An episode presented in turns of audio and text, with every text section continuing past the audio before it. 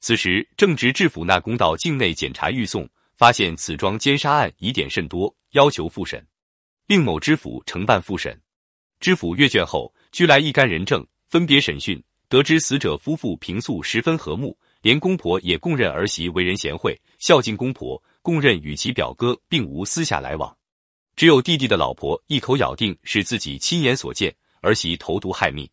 知府问完后说：“基本上清楚了，明天再问一次，便可真相大自。”众人莫名其妙。第二天，知府把有关人等全部传来，一字站在堂中央，然后煞有介事的说道：“大家听着，昨天夜里我做了个梦，死者显灵告诉我，毒死他的那个人右手掌的颜色会变青的，请人查明。”知府一边说话。一边全神贯注的扫视众人动静，接着又说：“死者还告诉我，毒杀他的那个人的内眼珠要变黄的，要我神眼破案。”说时又仔细打量众人的动静。此时突然把惊堂木一拍，指着弟媳妇喝道：“杀人者就是你！”那女人慌忙叫喊道：“是那小淫妇毒死他男人，怎么说我是杀人凶手？”知府冷笑道：“是你自己承认的，还想抵赖吗？”那女人及众人都不知所以然。知府接着说道：“我刚才说杀人者手掌会变青的，别人泰然自若，只有你急忙看着自己的手掌，这便是你自我招供了。我说杀人的眼珠会变黄的，别人都没动静，只有你丈夫赶忙瞪你的眼珠，这便是你丈夫替你招认了。大胆刁妇，还想抵赖吗？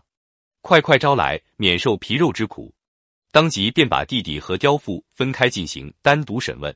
刁妇以为丈夫招了，丈夫以为妻子招了。只好都供认了。原来，他们夫妇早有图谋割扫家产的野心，曾多次身带砒霜，企图放毒，只是没有下手的机会。那天，刁妇正好碰到侄媳妇做菜，她趁机把毒药搅进饭里，企图毒死全家。没想到儿子回来后，先吃了一碗，首受其害。刁妇顺水推舟，恶人先告状，诈说侄媳妇害夫。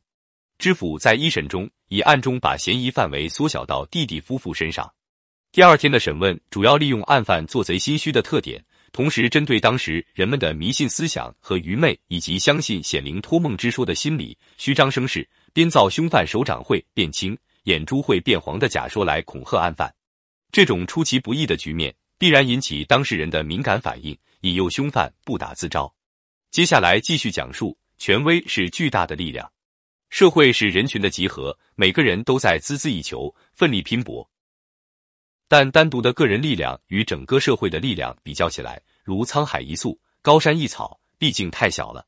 要做一番像样的事业，就不能仅仅局限于自身，必须借助第三者的力量，造成一种声势，这是利害成败的决定因素。而借助的第三者最有力量的，恐怕是那些有权有势或名望很高的人了。